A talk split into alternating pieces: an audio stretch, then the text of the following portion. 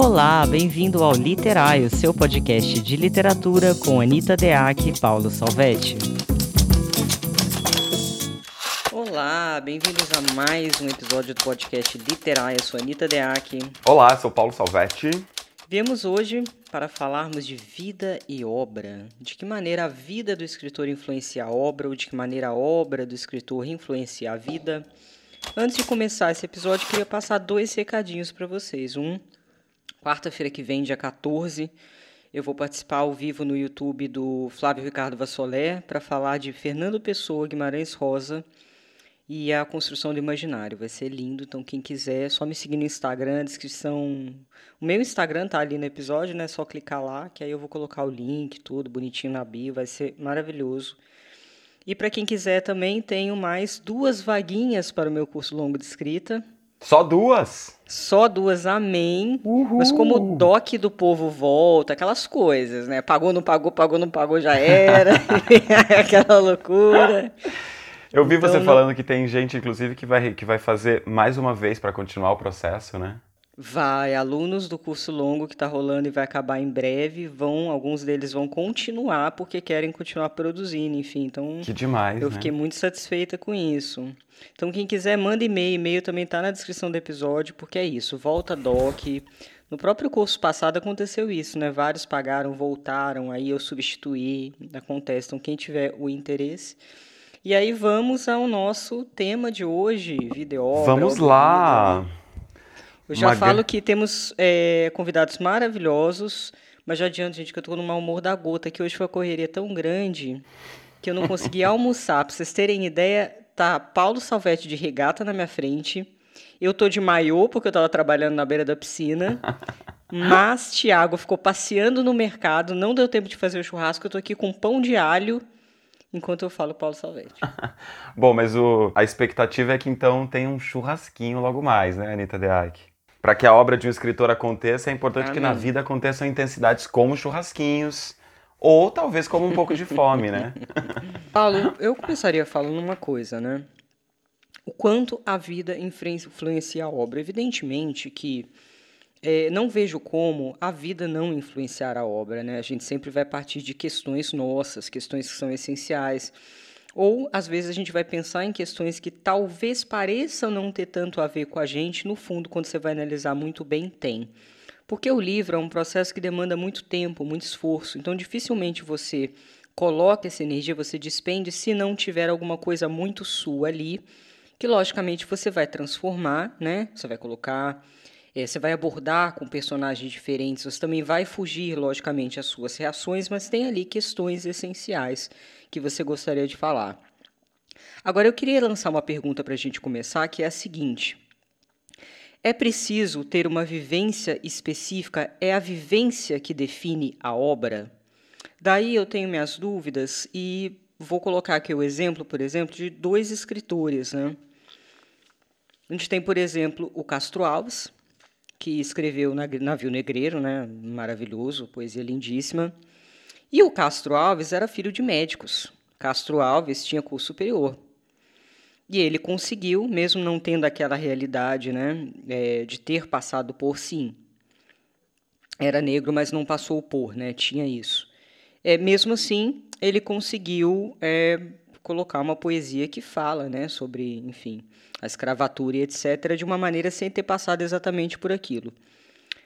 Por outro lado, a gente tem Lima Barreto, né, que era pobre, que era excluído, que morreu alcoólatra, tiveram problemas ali psiquiátricos, alguns durante o resto da vida dele e tal. É, de maneira que a gente vê, sim, a experiência de Lima Barreto, né, tudo aquilo que ele passou, nas obras dele. E Proust também, né? Proust fala muito da homoafetividade nas obras dele porque ele era homoafetivo, né? Então, o que eu penso, uma, uma reflexão para a gente aqui. Eu acho que não adianta você ter vivido. Se você não souber, se você não souber alinhavar os recursos literários para construir um projeto estético que se sustenta. Não é a experiência para mim que faz diferença apenas numa grande obra é a arregimentação dela em literatura. Eu já recebi, já passei por muitos casos de autores que tinham uma história de vida maravilhosa e o livro era uma bosta. Por quê? Porque faltou a regimentação literária. O que, que você pensa disso? Ah, penso a mesma coisa. Também, como você estava falando no começo, eu acho que essa relação aí autor e obra tem, tem, várias, tem várias possibilidades de se enxergar isso na literatura, né? Quando se pensa em literatura. E eu acho que tem duas perspectivas distintas, né? Que é a perspectiva da criação literária e a perspectiva da recepção literária. Na criação literária, inevitavelmente a vida está atravessando a obra e a obra está atravessando a vida mesmo porque a obra é uma ação da vida em vida, é uma inscrição ali da vida na obra e da obra na vida, porque, veja, são as horas da minha própria vida, os afetos, os estímulos, o clima, o, os humores da minha própria vida que estão ali em ação durante a escrita da literatura. Né? Agora, outra perspectiva é a perspectiva da recepção, né? e aí, se na recepção eu vou querer efetivamente uh, traçar, observar paralelos, buscar. Aí, enfim, aí tem. A gente pode faz, fazer escolhas, né? Se queremos ou não. Mas como aqui a gente costuma pensar uh, bastante essa perspectiva da escrita, eu acho que diante disso é inevitável, né? Quem que nunca se inspirou naquele tiozão lá, né? Para criar um personagem, ou então do amigo, enfim, pegou lá uma coisa de alguém. Quer dizer, as, as nossas vidas elas estão ali em cruzamento. Mas você falou aí a coisa que também eu estava pensando, que na verdade o que interessa não é exatamente a vida do escritor, né? O que interessa não é a gente ter tido uma grande experiência da vida e isso é que vai virar literatura, né? Não, não é, não é a grande coisa o fato, né? Ou qualquer coisa da vida, né? Seja uma inscrição mais fiel a alguma coisa que aconteceu, ou seja uma ficcionalização absoluta a partir de uma inspiração em algo que aconteceu, mas o que interessa mesmo é essa transfiguração em linguagem. É quando a gente vai ali pensar o modo de dizer aquilo. Aí, de fato, temos um projeto estético, né? Que é quando a gente está pensando a coisa em meio à forma de a coisa aparecer em linguagem, né? Aí sim é que a coisa vai virar literatura. Como você estava dizendo, obviamente, né, que experiências particulares você citou aí dois casos bem emblemáticos, né? O, o Lima Barreto, em especial, eu acho que ele é muito paradigmático para a gente pensar essas questões, porque o Lima Barreto tem uma obra muito colada né, a experiências de vida e que também uh, tem uma importância né, enorme, gigantesca, literária, de fato por ele ter uh, vivenciado essas coisas. Né? Quer dizer, talvez se ele não tivesse tido aquelas experiências de vida, talvez a literatura dele não tivesse sido tudo que foi. Mas isso porque ele foi um homem interessado em transpor todas essas coisas da vivência dele em linguagem, né? Só por isso é que a obra dele se tornou grande, não porque ele viveu aquelas coisas exatamente. Sim, fazendo uma só uma pontuação aqui, Castro Alves tem, né, um grupo. É, a Castro Alves tem aquelas fotos antigas que nem o Machado de Assis, que você fica em dúvida se ele era negro, se ele não era negro, enfim. E tem alguns grupos que colocam o Castro Alves como negros, tem gente que fala que ele é mais claro e tal, enfim, não vou entrar nessa, mas só estou explicando porque eu coloquei ele como negro aqui, tá? Na minha pontuação. Agora, em relação ao Lima Barreto, eu acho que tem uma coisa, Paulo, que sim, ele veio de uma família pobre, possivelmente ele deve ter tido ali uma primeira infância, se eu não me engano, pobre, mas ele foi apadrinhado pelo Visconde de Ouro Preto. O Lima Barreto estudou no Pedro II, que era um colégio que tinha uma educação assim primorosa, primorosa. Então pensa, ele uniu a experiência de vida dele, porque ele viu a pobreza, né, com a questão de estudo, uma boa referência, uma boa educação, porque inclusive na época que o Lima Barreto produziu, o que estava na moda tinha uma influência muito forte das belas letras europeias, né? Então isso era o que se entendia por literatura. E o Lima Barreto ele foi na direção contrária, ou seja, o projeto estético dele, o léxico dele, a construção sintática, estilo coloquial, ágil, moderno, características da prosa do Lima Barreto, são escolhas que vão estruturar né, a, as vivências dele.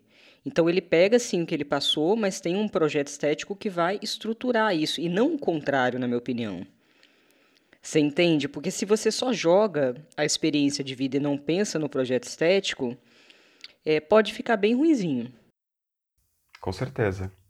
Tem um outro dado do Lima Barreto, né, que é para a gente também evidenciar ainda mais esse seu projeto literário, né, uh, que o Lima Barreto é quase uma parte ali, né, se a gente vai olhar historicamente, ele, claro, tem ali uma certa ainda influência do, do, do realismo machadiano e tal, uh, mas ele já está num, numa outra pegada, né, que vai se aproximar um pouco do que depois vai virar o, o modernismo, né, os romances modernos que vão vir depois, modernistas, mas ele não, não é nenhuma coisa nem outra, né, ele está ali numa singularidade que eu acho que é bem correlata à singularidade dele. Isso que você disse, né, o fato dele ter sido pobre mas ter tido experi uma experiência de educação que fez com que ele pudesse pensar né, de um modo, digamos, entre aspas, letrado, toda essa condição de vida, todas as experiências que ele viria a ter, né? Então, essa singularidade, né? Tanto da história, tanto desse lugar social que ele está, quanto da linguagem dele, eu acho que são correlatas.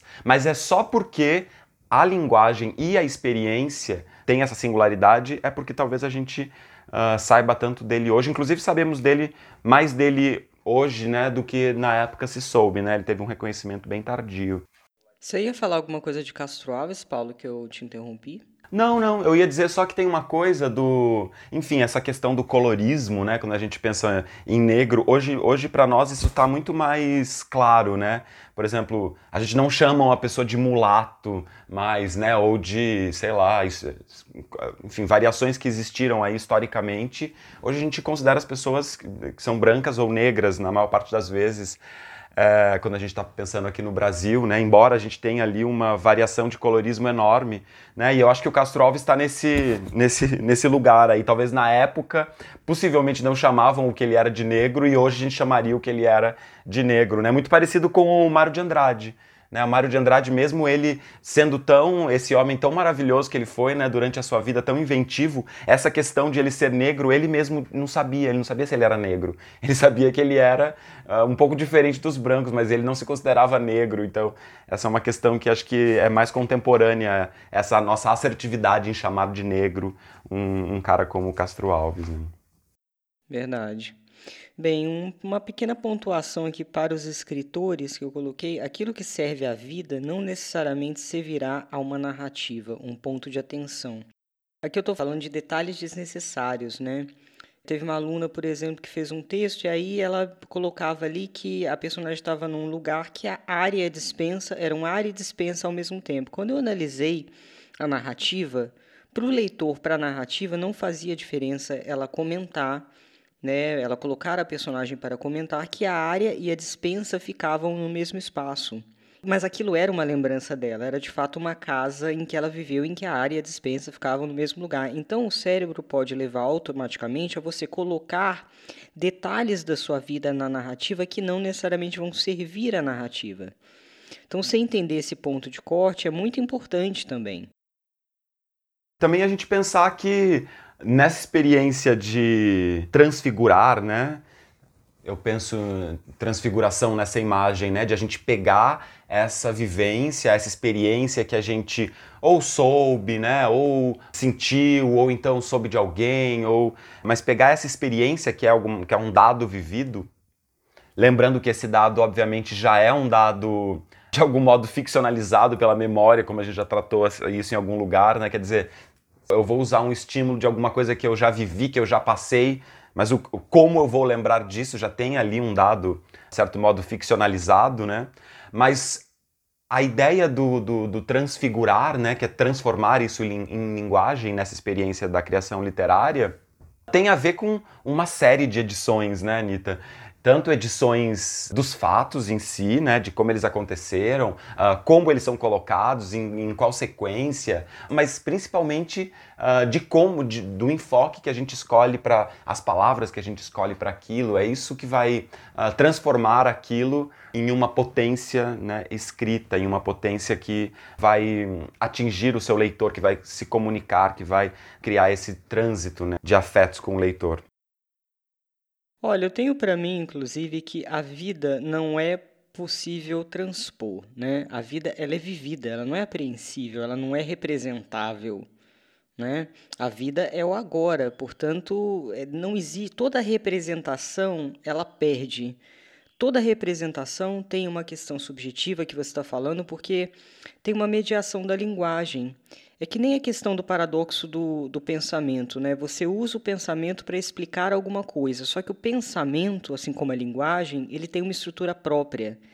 Então você está colocando um filtro de estrutura para analisar uma coisa que não tem essa estrutura necessariamente. Por isso que é tão difícil, por exemplo, falar sobre matemática avançada, falar sobre física avançada. Por quê? Porque a palavra não dá conta muitas vezes. Então, tem até um estupro, às vezes, conceitual né, de alguns autores, o Jacques Fuchs até falou sobre isso no episódio passado.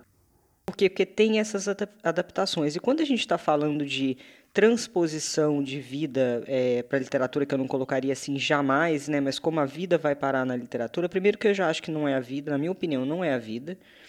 Outro, porque mesmo quando o escritor vai colocar coisas dele ali, ele vai se colocar como entidade discursiva, entidade do discurso, com a estrutura da narrativa, com o uso de recurso literário, com a sintaxe, ou seja, não é ele, cara. Você entende? É, é, muito doido isso, é Sim, é muito doido. Mas é muito legal pensar isso, porque é, torna muito mais complexo e também, ao mesmo tempo, muito mais instigante, né? Isso também é uma coisa que me provoca sempre, pensar nessa ideia da representação. Se eu vou tentar escrever para representar alguma coisa, daí eu já tendo a pensar que é uma perspectiva de partida já equivocada. Porque não dá para representar exatamente isso que você falou, é muito boa essa ideia. Aquilo que está ali, embora possa ter partido de uma coisa que a gente chama de vida, aquilo que está ali não é uma vida da mesma importância ou da mesma ordem. A gente pode chamar aquilo de vida também, sei lá, pode ter um romance, pode ter uma vida própria. Talvez a gente possa abstrair né, a vida num outro, numa outra dimensão que seria essa, a própria vida de um livro, mas não é uma vida da mesma ordem da vida vivida pelo autor. É uma outra vida absolutamente autônoma que, claro, pode estabelecer na sua autonomia conexões com o escritor, com a vida, com o contexto, com né, tudo que, que pode cercá-la, mas ela tem autonomia e é independente.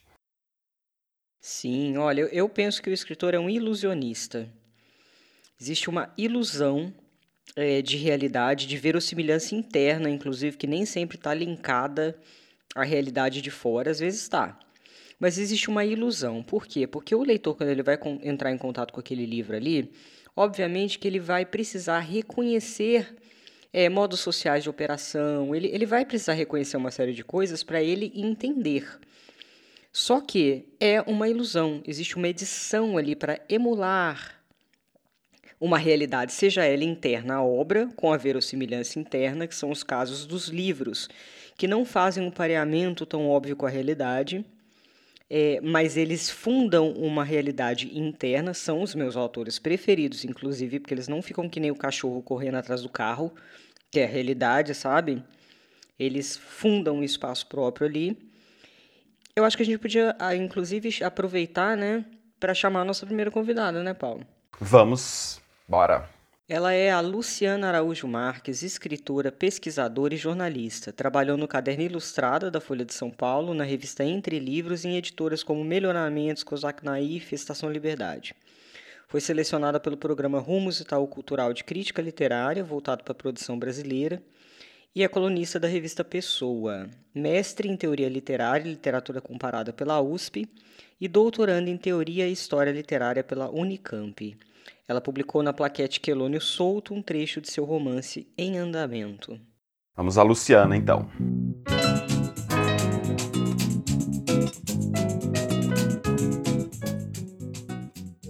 Em O Método Albertini, que é esse livro incrível né, da Anne Kerson sobre o Em Busca do Tempo Perdido, que, aliás, é um clássico aí desse debate do entroncamento entre vida e obra, ela vai dizer, a certa altura, que é sempre enganador o problema de se ler o texto de um autor à luz de sua vida ou não.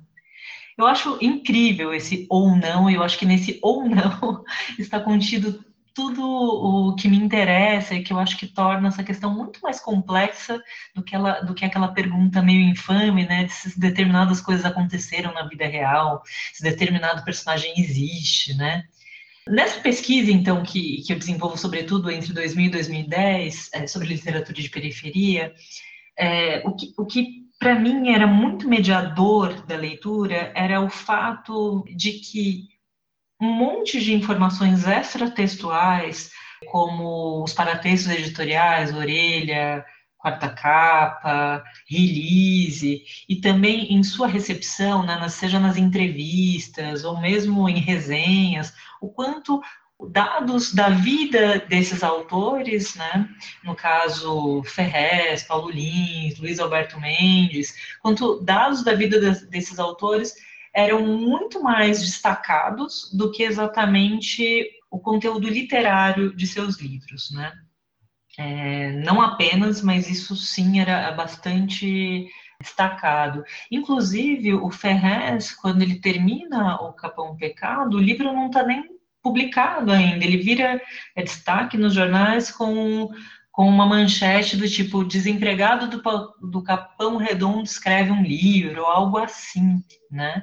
Então, a gente nem sabia exatamente que livro era esse, mas a notícia era o desempregado do Capão Redondo, né?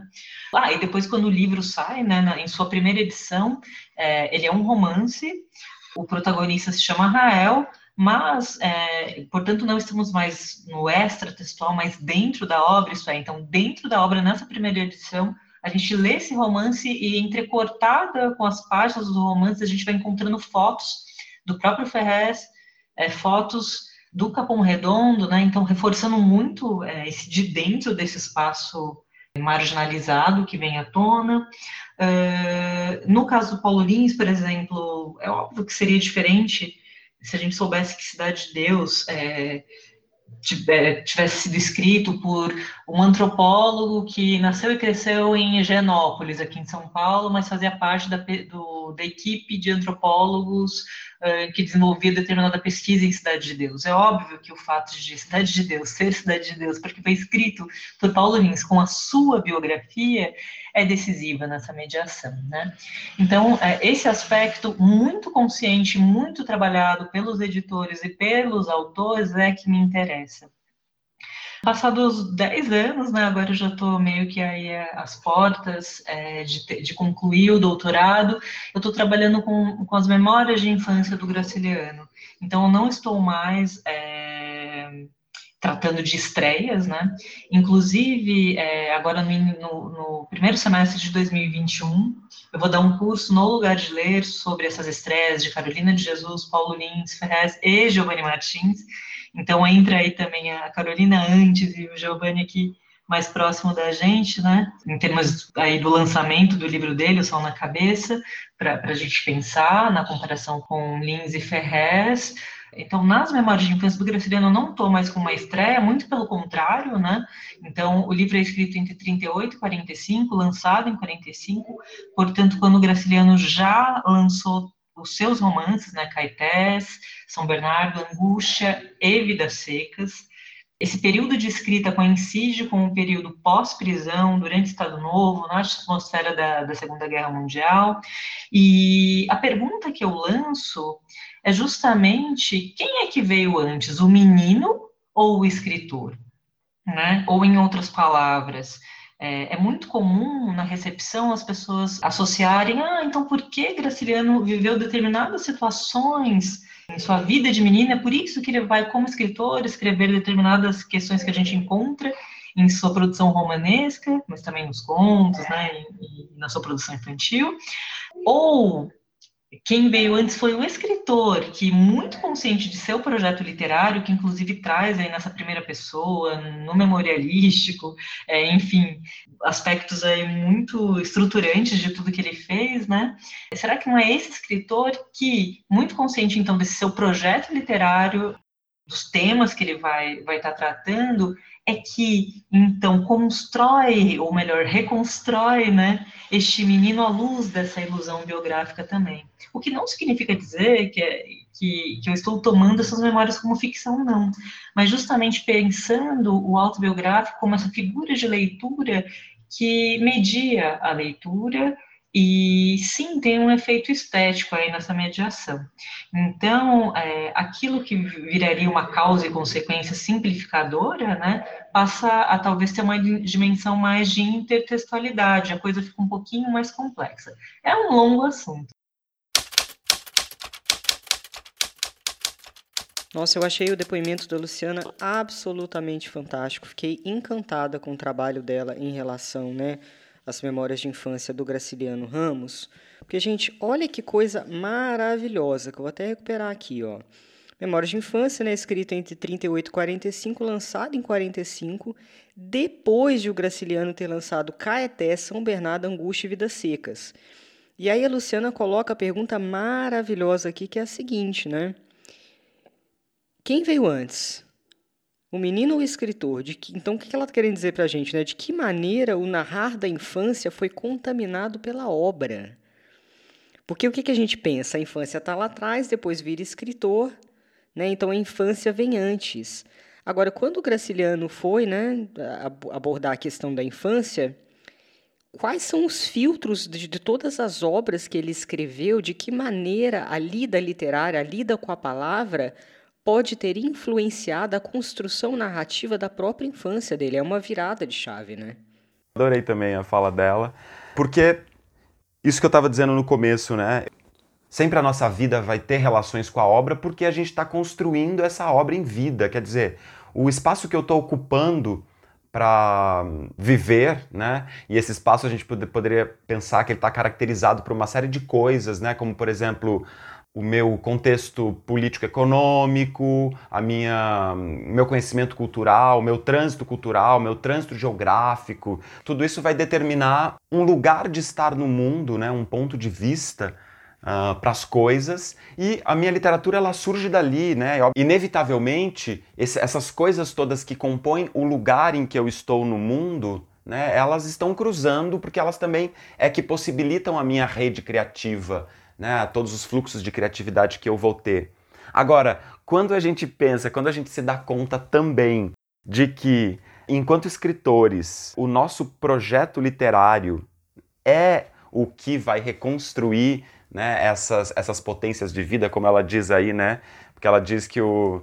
Então, nessa ideia de que o escritor veio antes do menino, que esse menino que está ali na obra, ele não é exatamente o menino que o Graciliano foi embora seja, embora tenha, tenha um caráter exatamente biográfico essa obra, mas ele não é exatamente aquilo, porque ele está nesse movimento do que a gente está falando aqui, ele está transfigurado em linguagem, né? E aí, nesse sentido, se a gente pensa que o escritor veio antes, então é o escritor dono de um projeto literário, quer dizer, o Graciliano já tinha escrito tudo isso que você já falou aí, né? Pensa em São Bernardo, Vidas Secas, né? Quanta coisa que tem ali já de potência estética, para depois vir esse livro. Quando a gente tem a, a consciência do projeto estético que envolve né, a literatura que a gente quer fazer naquele momento, né, em meio a essa pessoa que nós somos, a vida que nós temos ali naquele momento, o nosso trato da vida ele se torna muito mais sofisticado, complexo e tal.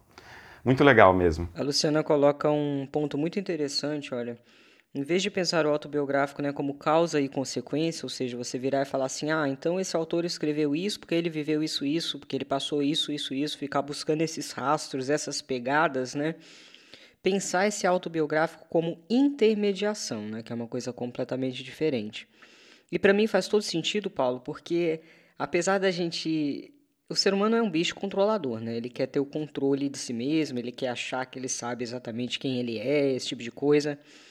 E a verdade é que, assim, quando eu penso na minha vida, eu não sei exatamente o que é causa e consequência.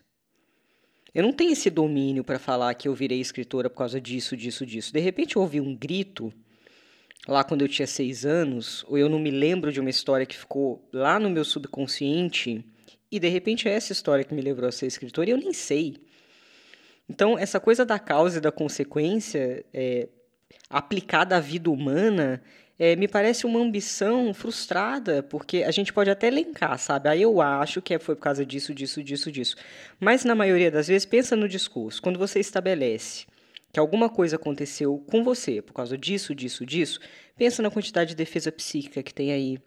A autoimagem que você faz em relação a você mesmo e que vai corroborar esses pontos que você está colocando. Então, a gente, é, não sei se você se percebe assim, a gente se mostra e se esconde, a gente tem acesso e não tem acesso a gente mesmo o tempo inteiro. Não é possível se apreender, você entende? Agora, você imagina um outro querendo aprender, olha que loucura, tá? Nem a gente se apreende, tá?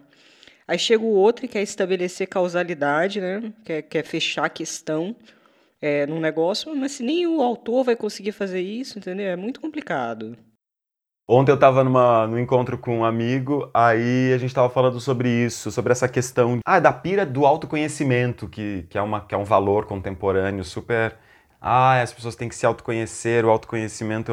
Claro, eu também concordo que o autoconhecimento, a inteligência emocional são coisas importantes, mas tem um, tem um risco tão grande aí, exatamente porque você, pelo que você disse, porque é muito fácil a gente cair numa cilada de achar que por meio de algumas ferramentas a gente vai ser capaz de se entender definitivamente.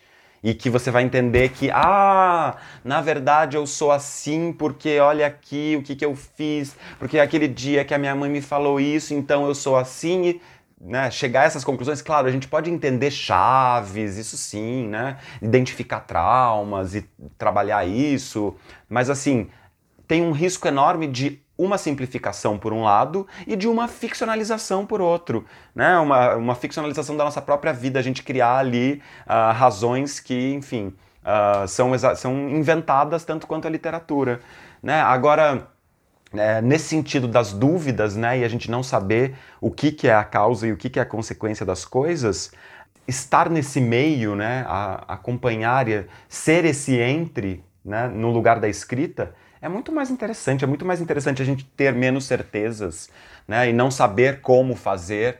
É muito mais legal do que a gente já saber e só executar, representar coisas. Muito mais divertido, inclusive. Eu sempre falo que escritor precisa estudar muito além de ficção, porque se você for pensar, tem uma base do pensamento de René Descartes aí nessa ideia, né? Penso, logo existo. Ali a gente tem uma separação de mente e matéria. Então a gente tem uma fragmentação. A ideia de fragmentar, ela, ela é uma ideia que ela domina a sociedade ocidental. Né? O jeito que as pessoas abordam as coisas é pela fragmentação, pela consequência, pela causalidade, pela temporalidade de primeiro isso, depois aquilo, depois aquilo. Que é o que a gente está falando aqui, né? Vida e obra, então infância acontece antes, então é por causa disso que ele escreveu isso, e a Luciana vem e vem com essa chave tão interessante para a gente. É, o que, que acontece? A temporalidade ela pode ter uma leitura muito mais complexa e criativa do que seguindo essa lógica fragmentária e essa lógica causal. Né? Você pode pensar ela como intermediação, como filtro. Você pode entender, por exemplo, que mesmo aquilo que parece não ter a ver, pode ter a ver. Então, por exemplo, se a gente vai para a psicanálise, a infância, o que é infância, né? A infância, lógico, é o que aconteceu, mas existe a criança interna. A criança não deixa de existir, de existir porque você passou da infância. Logo, são duas crianças, a gente já começou por aí. A gente tem a criança dos fatos, que se perdeu, que não é possível chegar perto porque já passou. E a gente tem aquela criança interna que é uma espécie de todas as nossas expectativas, os nossos desejos, a relação com os nossos pais. É, tudo aquilo ali está pulsando agora, logo. Se a gente fosse pensar no Graciliano, estou pirando aqui, tá? Nessa questão das memórias da infância, é, não tem nem só uma infância ali. E a criança interna dele enquanto ele escrevia? E essa articulação do adulto com a criança interna? Né, as, os desejos infantis que persistem na gente até a hora da nossa morte né, as somatizações, os sintomas. Eu, eu fumo que nem a louca na caipora. Porque. Não, mas é, é porque tem uma coisa de da fase oral do desenvolvimento aí, com certeza.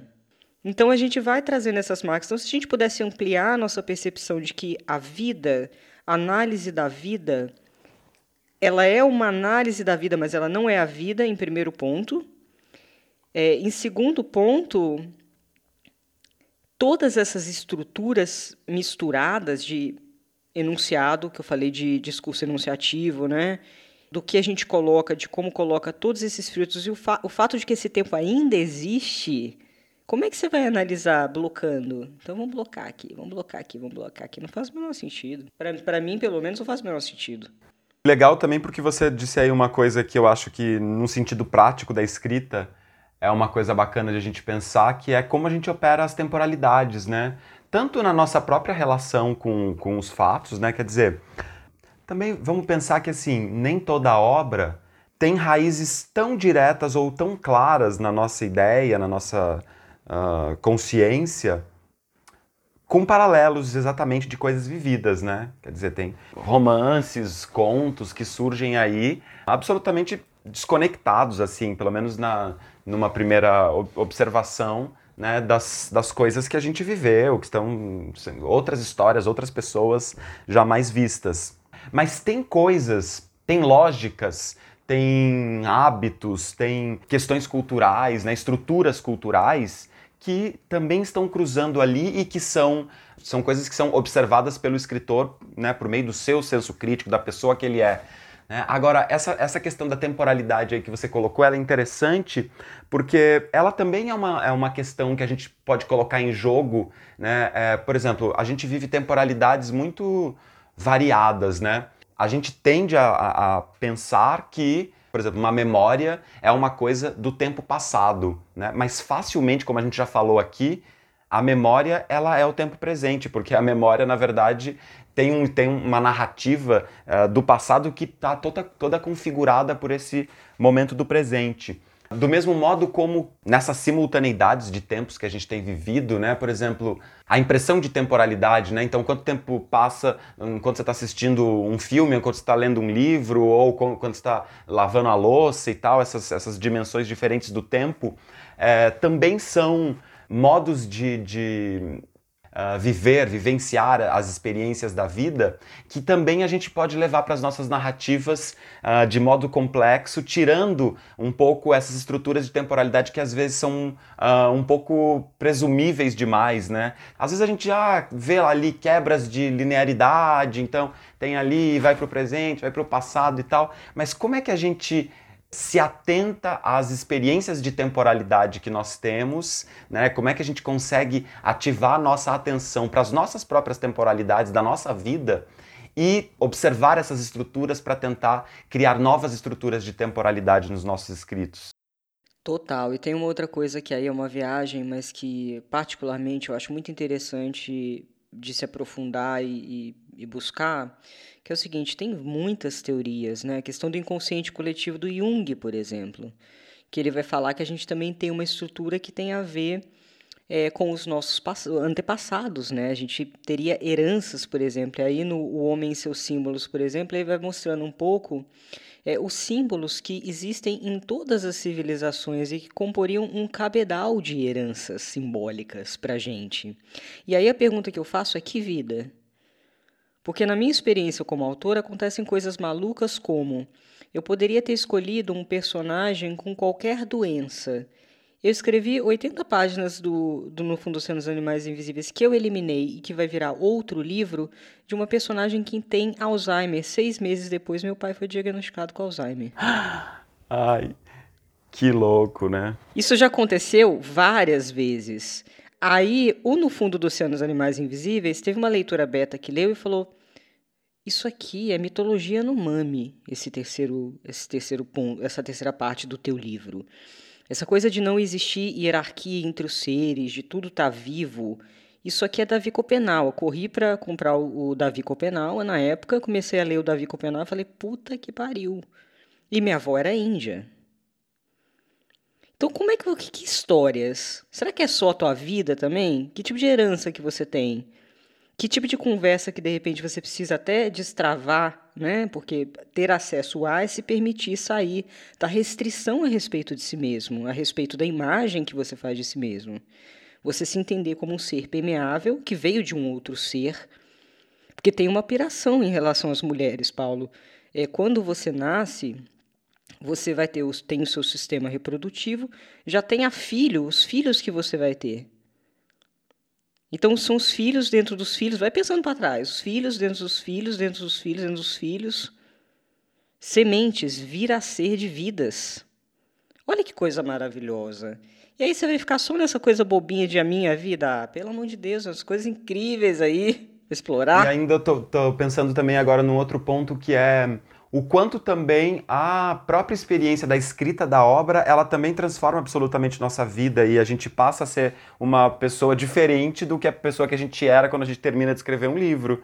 Porque é um processo que é, tá, tá, em total é, diálogo, faz parte de você, né? Quando você termina um livro, aí sim, você entrega ele, ele vira um ser independente, mas até ali, até, o, até esse momento, até o momento de né, que você está bem nesse momento agora, né, Anitta Dera, que vendo o seu livro em vias de ser impresso, é, em, vias, em vias de ganhar essa independência, ganhar o mundo e passar a ter uma vida autônoma de fato, né? É, mas até esse momento é a gente também, isso é a gente, é um movimento totalmente conectado, né? E aí eu me lembrei que, por exemplo, o Guimarães Rosa, quando ele escreveu aquele romance, não sei se você já ouviu falar, que é o Grande Sertão Veredas, desconhecidíssimo, é. imagina, nem li, nem li.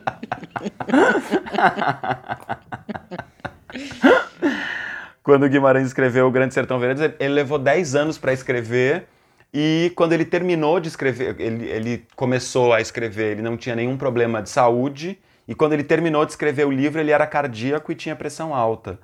Então, esse, esse momento de intensidade né, que essa obra toda é, ela também mexeu, alterou, ela é um, é um dado da vida que também uh, muda a própria vida do autor, né?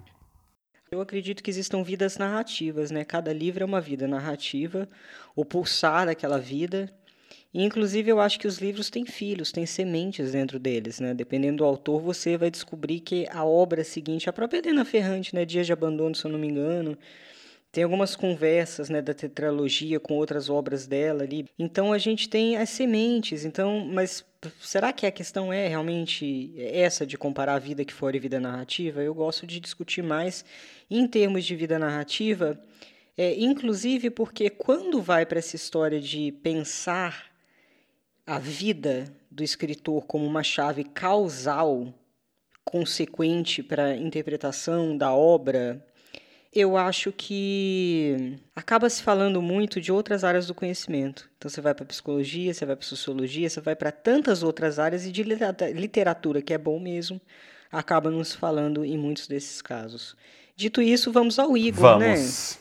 Igor Graciano é professor de Teoria da Literatura na Universidade da Integração Internacional da Lusofonia Afro-Brasileira. Graduou-se em Letras pela UNB integra o Grupo de Estudos em Literatura Brasileira Contemporânea. Ele é doutor em Estudos de Literatura pela Universidade Federal Fluminense, cumpriu estágio doutoral na Universidade de Santiago de Compostela e foi consultor da Unesco, assessorando políticas públicas na área de livro, leitura e literatura. Muito bem, então vamos ao Igor Ximenes Graciano.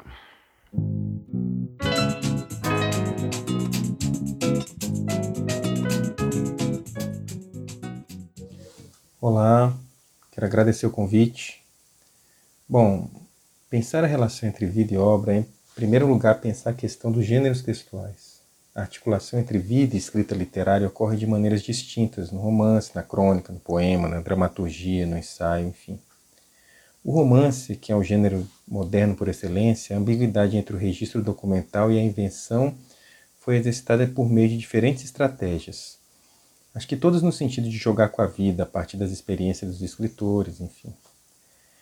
Tradicionalmente, é, a dicotomia vida-obra propõe uma via de mão única, no sentido de que a escrita, a obra, vem depois da vida, que os eventos abertos da vida são recuperados, trabalhados, sintetizados, enfim, na forma da obra, espécie de duplo da vida, porém que nunca se confunde com ela. Não é por acaso que ah, os estudos literários eh, lançaram muito mão da metáfora do espelho, ou seja, a obra é um espelho, um espelhamento da vida, dos seus eventos. É, ainda nessa ideia de mão única, outras metáforas se apresentam. Por exemplo, a ideia de que a vida é matéria-prima ou fonte para a escrita literária. Então, como fonte, como matéria-prima, as experiências vividas elas vão escoar e serão filtradas no corpo estético da obra. Em linhas gerais, o escritor é um artesão, a vida a matéria-prima e a obra bem. A obra é esse emblema capaz de iluminar muitas vidas e ultrapassar aquilo que é parcial, particular, para atingir o universal. Mas é possível pensar essa via como sendo de mão dupla também. A obra, ela não só é alimentada pela vida, mas alimenta a vida, informa, cria imaginários e propõe modos de ser. A literatura ganha um princípio ativo sobre os indivíduos. Ela movimenta, não só espelha, como também ilumina possibilidades antes não previstas. No entanto, ainda aí, de novo, não há nada no, de novo no horizonte. Afinal, o elemento central do modo como se entende a relação entre vida e obra se mantém, que é a própria dicotomia, de um lado a vida, do outro a obra. O que muda aí é a ideia de via de mão única ou via de mão dupla. Que haveria de novo, afinal de contas, se pensarmos na cena contemporânea e por que se fala tanto da relação entre vida e escrita literária, entre obra e vida. E se pensarmos também na voga dos termos que circulam hoje, como autoficção, bioficção, pós-autonomia, escrevivência. Bom, é, aqui eu vou começar a me aproximar um pouco mais de um caminho especulativo, no sentido de pensar as transformações que a ideia de vida e de viver tem hoje em dia. Eu acho que houve uma mudança nesse sentido. A ideia de que se vivia, se pensava, se vivia os eventos e depois se escrevia sobre eles, ela muda radicalmente no momento em que a própria vida ela é o tempo todo um gesto de publicação é, o uso maciço cotidiano das redes sociais, em que viver é literalmente autopublicar-se, construir uma narrativa cotidiana de si próprio e dos seus. De maneira que o clichê de que a vida imita a obra torna-se quase que uma constatação. O trabalho da ficção, da escrita, a obra, enfim, não mais é o outro da vida, é a vida. Eu tenho chamado isso de uma espécie de supraficção a vida como uma grande obra em que todos escrevem, publicam, mas a autoria é indeterminada, difusa. Diante desse quadro, qual lugar, quais as estratégias do que ainda entendemos como literatura? É aí que está o nó. Há autores muito perspicazes no sentido de absorver esse ambiente das redes, caso dos experimentos de Ricardo Lises, por exemplo. A questão, a minha questão, é perguntar-se sobre até onde a escrita literária nesse jogo é capaz de abordar de forma crítica esse cenário ou se apenas reproduz essa escritura infinita e desagregadora que é a vida digital. Estranhar o próprio tempo, como na provocação de Agamben, talvez seja uma saída. Autores menos conectados propuseram estratégias de fusão de vida e obra a partir de uma escritura menos espetacular. Um exílio voluntário da grande narrativa do mundo para uma escrita, por assim dizer, sem imaginação, Penso, para terminar, na obra Machado, de Silviano de Santiago, que encara sua própria velhice ao encarar a velhice de Machado de Assis em suas últimas cartas. Ali, numa obra que é sobretudo um ensaio, Santiago crava o termo romance já na capa e transforma suas leituras numa narrativa, que é também um aprendizado sobre a velhice e uma preparação para a morte, fim da vida. Muito bem, então o Igor faz aí um monte de provocações super interessantes, ótimas para estimular nosso pensamento sobre uh, essas questões aí que a gente vem desenvolvendo aqui hoje. E, bom, antes da gente entrar nelas, eu queria agradecer a Regina Dalcastanhe, que foi quem indicou para mim o Igor Graciano. Obrigado, Regina. Regina tem um trabalho ótimo, incrível aí em relação a, aos estudos da literatura contemporânea na, na UNB. A Regina maravilhosa, admiro muito o trabalho dela, deixa aqui pontuado. E espero que possa estar conosco aqui em um próximo episódio. Uh, bom, o Igor também tem uma pesquisa super interessante que está totalmente a ver com isso que a gente está falando, e ele falou aqui, primeiro essa ideia né, que, ele, que ele estabelece aí da, dessa observação, primeiro da mão única né, na relação vida e obra, né, na qual a obra é sempre uma espécie de consequência da vida, né, usando essa ideia que a gente tinha trazido antes, vida enquanto matéria-prima, e também a ideia de mão dupla, né, em que a obra e a vida se retroalimentam num certo sentido. Mas acho que a coisa ainda vai ficar mais interessante ali na fala dele quando ele estabelece esse ponto de ruptura, né? essa quebra da, da, da dicotomia, quando de algum modo ele vai provocar essa ideia da, de, uma, de um novo paradigma né? instaurado pelas redes sociais, que é um paradigma que faz com que uh, a vida, de algum modo, na sua própria, no seu modo de existir, né, ela tenha como um dos elementos a própria inscrição dela em narrativa. Né? Então, essa ideia de que nas redes sociais a gente está o tempo todo falando sobre, sobre si né? e, e criando narrativas sobre si, né? faz com que a própria experiência de vida se torne essa inscrição. Né? Então, quando, é, quando ele problematiza né, essa quebra dicotômica aí, uh, enfim, isso nos dá um problemão para pensarmos, né? Interessante que ele fez um apanhado histórico, realmente todos os estudos colocam, né, tanto a via de mão única quanto a via de mão dupla, né, é, mas ele pontuou, né, que de, que de alguma maneira a gente tem ali separadas as questões da obra e vida, né, é, e aí eu fiquei até pensando aqui numa piração, Paulo, porque deveriam haver estudos também de vidobras, nem só a vida, nem só a obra, vidobra, vidobra a, a vida dentro da obra. Você entende? Analisar a perspectiva de qual vida está sendo criada estruturalmente dentro da linguagem. Porque realmente eu acho o pareamento um pouco complicado. Por quê? Porque são estruturas diferentes. Então, para mim, fica muito difícil superpor uma coisa na outra, né? É até porque a imagem, por exemplo, tem uma análise da semiótica, né? uma outra linguagem, a análise da linguagem é, é outra história. Então eu fiquei até, fiquei até pensando, achei muito interessante quando ele levantou essa questão da, das redes sociais, né? Que hoje em dia realmente, eu principalmente, faço stories eternos, todo santo dia tem conteúdo lá no meu Instagram. E tem a publicação da vida, mas aí eu faço a pergunta: a publicação da vida é a vida?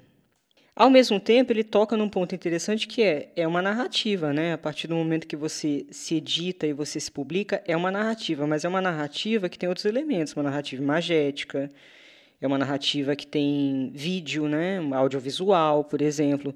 Quando a gente está falando eh, da literatura, ele até falou de um caso muito interessante, que é o Ricardo Lises, que costuma usar né? memes, ele já usou memes nas obras dele, imagens que já usou. E aí o Igor fez uma pergunta excelente, colocou um ponto excelente, que é o seguinte: é, a escrita literária é capaz de abordar de forma crítica esse cenário ou apenas reproduz infinita, a infinita e desagregadora vida digital? É né? uma pergunta que ele se faz. E é uma questão mesmo, porque muitas vezes vira firula. Aqui, pelo amor de Deus, tá, gente? Não estou falando do Ricardo Lises, que é um autor super competente, tá? Eu estou falando do abuso é, de determinadas estruturas mesmo, redes sociais, enfim, essas coisas da vida que o autor vai jogar para dentro do próprio texto, porque quer colocar alguma coisa que está acontecendo na própria vida no texto. E às vezes ele não entende que o texto, a literatura, é uma articulação de recursos narrativos. Se você só jogar, você vai ter o vazio. Você vai ter um vazio, porque não necessariamente aquilo que é imagem é, vai conversar com o texto se você não souber articular. Às vezes vira legenda, às vezes a, a, a imagem, o texto vira uma legenda da imagem colocada ali. Enfim, então eu acho que é importante pensar a narrativa literária. E nesse sentido, por mais modernos, né, eu sempre ouço os comentários das pessoas, né? Ah, mas o que é literatura? Tudo é literatura, tudo é possível. Cara, tudo é possível numas, né? A gente tem alguns limites na linguagem. Os recursos literários depois de James Joyce são os mesmos. Ninguém inventou a roda. Se não souber articular, ficar só eh, jogando coisas porque você acha moderninho, Cara, possivelmente não vai dar certo. E aí, em relação à, à segunda parte da pergunta dele, né? A escrita literária é capaz de abordar de forma crítica esse cenário? Ou ela apenas reproduz a infinita e desagregadora escritura, né? Que é a vida digital? Eu não sei, sinceramente, eu acho que a gente ainda está no início desse processo. Se a gente for pensar que a internet ela começou a ficar muito forte no, no Brasil a partir dos anos 2000, acho que foi isso, não foi? Né, 98, 2000, a gente tem só 20 anos, isso historicamente é ontem. Então tá muito ainda no início para a gente colocar isso dentro de, da literatura, na minha opinião, de forma de que faça sentido dentro da estrutura literária. É, talvez a gente já esteja colocando, provavelmente a gente está já colocando, isso faz parte de, de certas estruturas, mas a gente ainda talvez não tenha o distanciamento para conseguir responder essa pergunta de um jeito adequado, porque, enfim, é uma coisa que a gente só vai perceber gradativamente, talvez, né? Mas isso que você falou é importantíssimo, né? Esse, porque entra também de novo naquilo que a gente já tinha comentado da representação, né?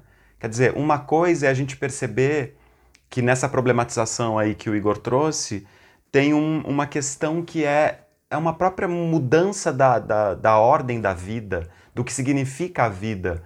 Porque, por exemplo, essa constante narratividade em relação à vida que a gente faz nas redes sociais, né?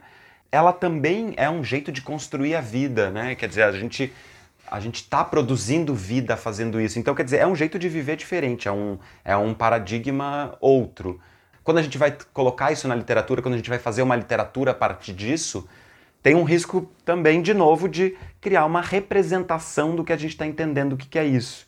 Né? E também não é a ideia. Né? A ideia não é só mostrar coisas que acontecem na, na vida como a gente está enxergando na literatura. É isso que a gente ficou falando o tempo todo nesse episódio. Né? Então, como é que a gente ativa a, o, o nosso, a nossa criticidade, né, para que ela impulsione a nossa criatividade, né? Porque não, é, não se trata de representar, né? Se trata de tentar buscar caminhos pelo modo como estão ditados, né? Esses, esses modos de ser e de estar aí. Igor ainda fala uma, uma coisa que acho que tem tudo a ver com também o que a gente estava falando agora, que é uma chave, né? Que ele propõe, é estranhar o próprio tempo. É muito legal, a gente já, já trabalhou essa ideia aqui do estranhamento, né? Estranhar o próprio tempo, nesse sentido que eu estou falando da, da crítica mesmo, né? É a gente achar que tem alguma coisa estranha aí e potencializar esse estranhamento para daí saírem coisas. Eu acho que, inclusive, o conceito dele de supraficção, né? É uma questão interessante. Ele coloca que supraficção como uma obra, né? Que todos publicam. É, o pessoal do audiovisual que está ouvindo esse podcast vai adorar essa ideia, porque eu acho muito aplicável a questão do audiovisual, né? Tá todo mundo se editando, postando, geralmente é vídeo, geralmente é imagem. Então, realmente é uma obra que está sendo publicada coletivamente. É, vou conversar com o Igor, que eu fiquei super interessada, quero ler o trabalho dele, inclusive, porque eu adorei esse conceito. É, na literatura, eu não sei como ficaria, por isso que eu quero até conversar com ele, porque a vida, quando a gente coloca esse termo da vida, né? A vida, pensa na vida, a vida é uma coisa tão ampla. A vida seria tudo. A vida seria desde que você vem ao mundo até o momento que você morre. E aí não é possível, por mais que você queira, não vai existir um registro de todos os seus momentos. A não ser daqui, sei lá, 30 anos, quando tiver aqueles chips, né? Que você vai gravar todas as suas memórias, o teu olho, etc. Tudo. Mas assim, é sempre a questão do recorte, né? E aí a minha questão é, o recorte é a vida? A, a, a publicação é a vida? Essa, essa é uma dessas perguntas que eu coloco. Agora, a adoro a ideia de que sim, existe uma obra sendo coletivamente publicada. Olha que interessante a ideia dele, supraficção. Uma obra que está todo mundo publicando coletivamente e que as pessoas não se dão conta disso, que elas estão produzindo narrativas ficcionais, né, à toa que ele está chamando de supraficção, eu acho. Ficcional está no terreno do ficcional, né? Você escolhe o ângulo, você escolhe a luz, você escolhe a roupa que você vai colocar. O que você vai dizer, como você vai dizer. De maneira que eu lembro agora daquela colocação da Hannah Arendt, que ela fala que às vezes, parecer é mais importante que ser. Então, de que maneira essas narrativas ficcionais a respeito de nós mesmos estão criando para nossa mente uma espécie de alter ego, que pode estar até distanciado daquilo que a gente é. E aí bate um pouco com o que ele falou que a vida digital tem uma tem um ponto que é desagregador, sim na minha opinião, é agregador, porque tem, tem né, essa coisa de você poder se comunicar com alguém de qualquer lugar do mundo, isso é maravilhoso, mas tem um ponto bastante desagregador, sim, porque você cria um duplo da sua imagem. Então vamos voltar no que a gente estava falando, Paulo. Você não sabe quem é você mesmo, completamente, isso é impossível, correto? Uhum. Ainda assim, você vai fazer uma edição de alguns aspectos é, mediados pela defesa da sua autoimagem, etc. Ou seja, você cria um duplo de si mesmo. Um duplo que, que já não é, às vezes, perto daquilo que você acha que é e também não é perto anteriormente daquilo que você é. Isso, para mim, é o conceito de virtualização. É quando você está cada vez mais distante de uma compressão total e absoluta, né? Que é também uma, enfim, impossível. Então, agora, o quanto o ser humano vai se fragmentar cada vez mais? Isso é uma pergunta importante a gente está numa terceira camada de duplo aí, vai. Qual vai ser a próxima? Vai ter uma quarta? Vai ter uma quinta? Vai ter uma sexta? Daqui a pouco você fica em casa, que nem ficção científica mesmo. Daqui a pouco você fica em casa e deixa o seu duplo passear lá em Copenhague. Entendeu? Tem um Paulo lá. Eu fico aqui em casa, eu fico aqui deitado assistindo uma série, tem um Paulo escrevendo um livro ali para mim na sala. Exatamente. Paulo plugado na Matrix lá, naquele aquele feto Isso. estranho. Lembra da imagem da Matrix? Que eles estavam tudo em, em úteros esquisitos e vivendo em outro lugar? Olha que loucura, Anitta Deac. Basta dar um tema pra gente que a gente. que a gente faz, as, né? faz essa cabecinha ferver, né? Agora, esses depoimentos de hoje, tanto do Igor quanto do Luciana, maravilhosos, super abrem a mente da gente, colocam a gente para pensar, né? Eu quero muito, eu quero muito ler os trabalhos dos dois, da Luciana e do Igor. Eu fiquei assim curiosíssima, achei maravilhoso. Muito legal. Bom, então é isso por hoje, né? Chegamos ao fim de mais um episódio. E é isso, gente. Divulguem o podcast, apresentem para os amigos, né? Isso mesmo. Quem quiser lá fazer meu curso, pode me escrever. Quiser acompanhar no Instagram também, que eu vou avisar a live com o Flávio Ricardo Vassolero. O Flávio é especialista nos russos, acho que Dostoiévski e Tolstói, se eu não me engano. Então vai ser uma conversa maravilhosa. Então tá bom, pessoal. Boa semana. Beijos. Até semana que vem. Beijos. Até semana que vem. Tchau, tchau.